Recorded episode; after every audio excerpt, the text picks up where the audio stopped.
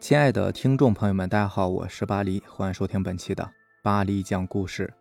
咱们今天晚上要分享的这篇故事呢，名字叫做《一碗无根水，吃穿两加一》，作者小胖。民间异事自古就多，咱老百姓呢也没有那个机缘逢仙遇鬼的。说起这天道玄妙，人人能够讲出来的故事，也就是见过那游走红尘的算命先生了。从前过日子，倒不和如今这般闭门锁窗的孤闲，邻里间都很热络，走动得很勤快。谁家包了饺子，或是弄了一些新鲜果蔬，楼上楼下的都要跟着尝尝鲜呢。尤其是夏天傍晚的时候，姑婆姨嫂们都搬着个小板凳，聚在一起看着自家孩子疯玩。他们也趁着晚霞聊聊家长里短，有时候星星都冒头了，还舍不得回去呢。因此，谁家也谈不上什么隐私。都是活在众人眼皮子底下的，这些姨婆们凑到一起，最常聊的就是算命了。那时候婚丧嫁娶、发财或者是病痛，乃至生不生孩子、生得了几个，那都得找算命先生去算上一算。数年间成了风气，也很是带动了几个神婆神汉的生意啊。那到底算命这回事儿能不能当真呢？准不准呢？这个就是个人心里一杆秤，各有各的数了。说两个我知道的。一个是前楼的强子哥，一个是后楼的小凤仙，我们三个算是发小，彼此熟知。虽然说长大之后各奔前程，但仍然是有着联系。先说强子哥吧，他家呢就他一个孩子，父母双职工，吃喝穿都可着他先来，性情难免有些骄纵。好在他这个人天性重情义，小伙伴们也都愿意同他玩耍，是个孩子王。他妈去给他算命，几个瞎子和神婆。都说这个娃呀，将来有出息。其中一个王半仙说的很详细，说强子哥是无根水，这方土地养不了他，将来要往东边走，水归江河，方才有靠，大器晚成也。后来上了学，强子哥实实在在是个学渣。他自己说，看书就像是孙悟空上了紧箍咒，怎么也不是读书那块料。好歹高中毕业以后就不读了，他爸妈托人托关系给他找工作。那时候安排工作可不便宜啊，家里的积蓄都花空了，就是希望他能够安安稳稳的上班、结婚、过日子。可强子哥不是喝酒误事儿，就是跟同事老师傅打架，十年间换了三四个地方，发小们都已经是成家立业，强子哥反倒孑然一身，戾气十足，出了名的刺儿头，日子呢反倒是过得不如旁人了。二十八九岁的时候，强子哥喝了一场大酒，回家借着酒劲儿。给他爸妈磕了三个响头，说：“你们呢，就当是没有养过我，别再管我了。”第二天，强子哥失踪了，只留了一张字条，说他去外面闯荡，让他爸妈别找他，等混出个人样再回来。强子哥是从朋友那里弄了点路费去了上海，刚去的时候苦啊，真的是睡过天桥和地下通道，给摩天大厦擦玻璃，命都悬在半空中，只是背井离乡没了照应。强子哥反倒是收敛了焦躁的性情，他自断后路，宁愿饿死他乡，也不肯回家。真真正正是干活干活，只有干才能活呀。后来他做了长途货车的司机，沿着运河往来送货，偏僻路段常有恶人劫道抢货。强子哥呢，自小学来的江湖气竟派上了用场，千里远的路途，唯独他平安无恙，得到了货车公司老板的赏识。渐渐积累了一些人脉和资金，三十三岁娶上了老板的千金，更是自己开了一家货运公司。如今上海寸土寸金的地方，强子哥住的那可是小别墅啊。他爸妈也搬去那里抱孙子，让这些邻居好生羡慕，都说人家强子的命好。那上海可不是往东走吗？依着运河黄浦江，强子的无根水命算是落了地，发了家了。再说一个，就是后楼的小凤仙。凤仙呢是个姑娘，她父母是从农村招工时来到城里的。原先住在农村时呢，她妈便和公婆妯娌不和，整日的吵架。大半原因是因为生了女儿，让人看不起。她叫凤仙，意味着凤仙至，龙自来。她爸妈还是想要儿子的。凤仙五岁时，果然她爸妈像是开了挂，一连气生了三个男孩子，被罚的家徒四壁，也情愿。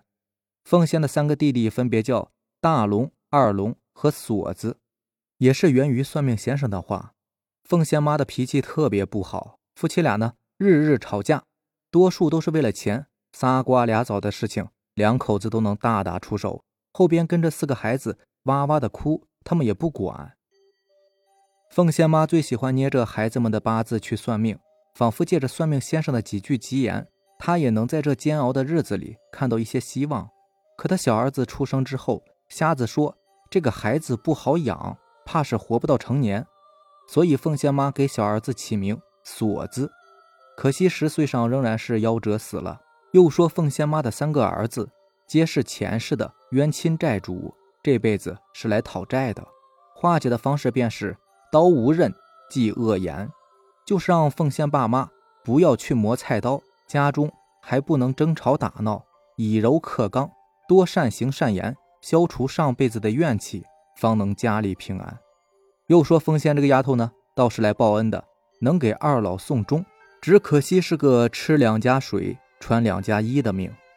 凤仙妈大概是没相信那瞎子的话，或者是脾气改不了，只把女儿将来是二婚的命数听进去了，整天的骂她是个赔钱货，打骂是家常便饭。如今到了凤仙的弟弟锁子夭折以后，凤仙的日子。更是难上加难，好不容易要结婚了，凤仙妈狠狠要了一大笔彩礼。那时候还不兴要婆家彩礼呢，他妈敬畏天下仙呢。那钱是给两个儿子娶媳妇的，就把姑娘当成是牛羊，论斤论两的就给卖了。再说凤仙的两个弟弟，或许真的是来讨债的，一个比一个更馋，懒不成器。他妈只知道从女儿身上刮脂膏贴补儿子们，从不想想凤仙在婆家如何自处。凤仙二十四岁上离了婚，那家连孩子也不要，把凤仙和小女儿赶回了娘家。这可不就应了“两家井水两家一”的话吗？那些年凤仙过得苦啊，娘家父母和弟弟妹妹脸色难看，饭难吃，她孩子小，只能忍气吞声。后来实在没办法了，厂子效益不好，她学着人批发，搞些小买卖，好歹买了房子，娘俩搬出来，不用再挨骂了。前几年，凤仙的爸妈却又找上门来说是年纪大了，身体不好，需要照顾。儿子们呢，都是老爷们粗心，儿媳妇又隔着一层，不如自己亲生闺女贴心。俺俩就住在你家里不走了。其实是凤仙的爸妈和两个儿媳妇都闹翻了脸，被儿子们赶了出来。这一住便是近十年，老夫妻吃喝拉撒、生病住院，都是凤仙忙前忙后的，又出钱又出力。老头老太太临终倒是说了一句公道话：“这个姑娘啊，真的是来报恩的，我俩算是得了她的计呀。”可话虽然是如此说，二老咽了气，剩点家底儿，仍然是都给了两个儿子。而凤仙爹娘过世之后，他的二次姻缘竟然真的出现了，是一个大他两三岁的憨厚人，对凤仙知冷知热的，对凤仙的女儿也是视如己出，两个人又生了一个大胖小子。凤仙的人生，这才算是苦尽甘来，说说笑笑，人都变漂亮不少呢。这强子哥还有凤仙的事儿，也让我觉得，也许人真的是各自天命，高人能推算得出，那些算命的，倒也不都是胡说骗钱的。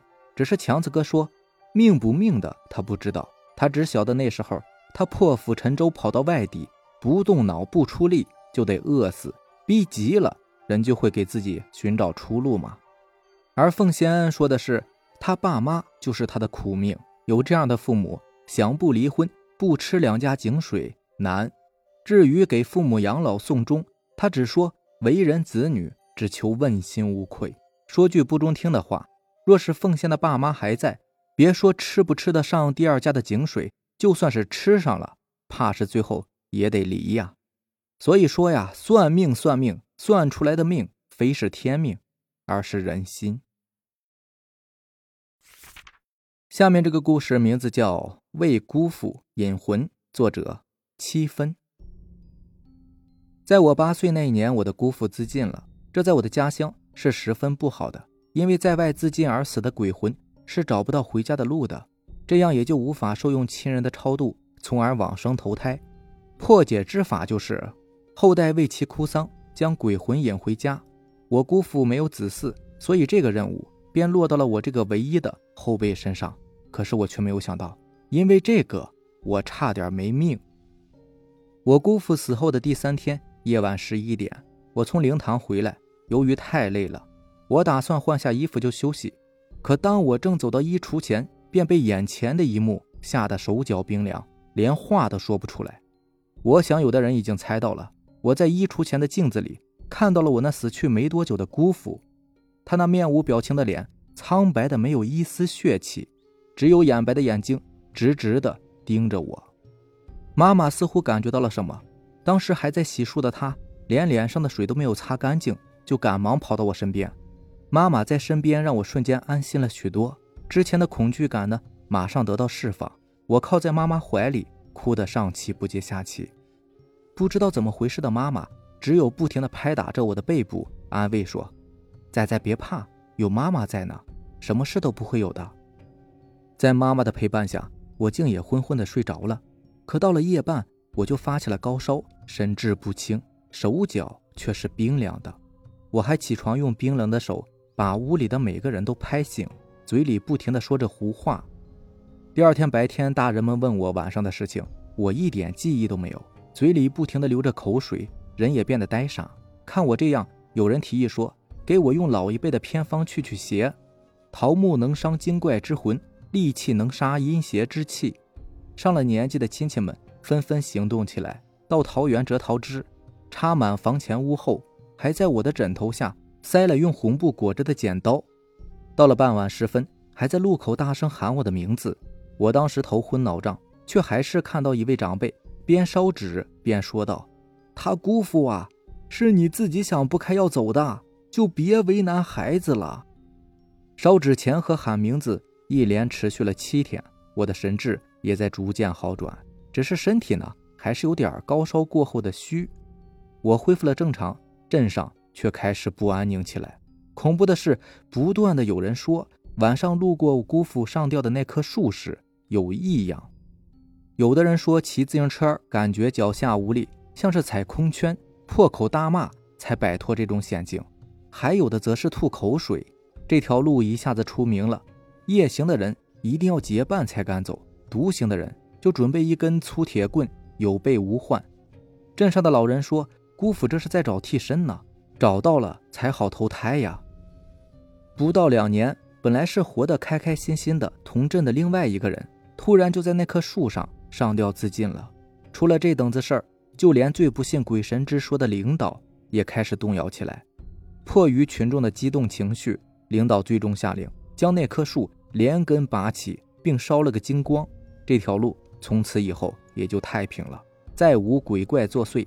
镇上懂一些阴阳之术的一位老者说：“姑父的鬼魂连同那棵树一同灰飞烟灭，这便是他害人的果报啊！”好了，以上就是咱们今天晚上要分享的故事啦。如果喜欢咱们的节目呢，就点个订阅吧。行，那咱们今天晚上就这样，早点休息，拜拜，晚安。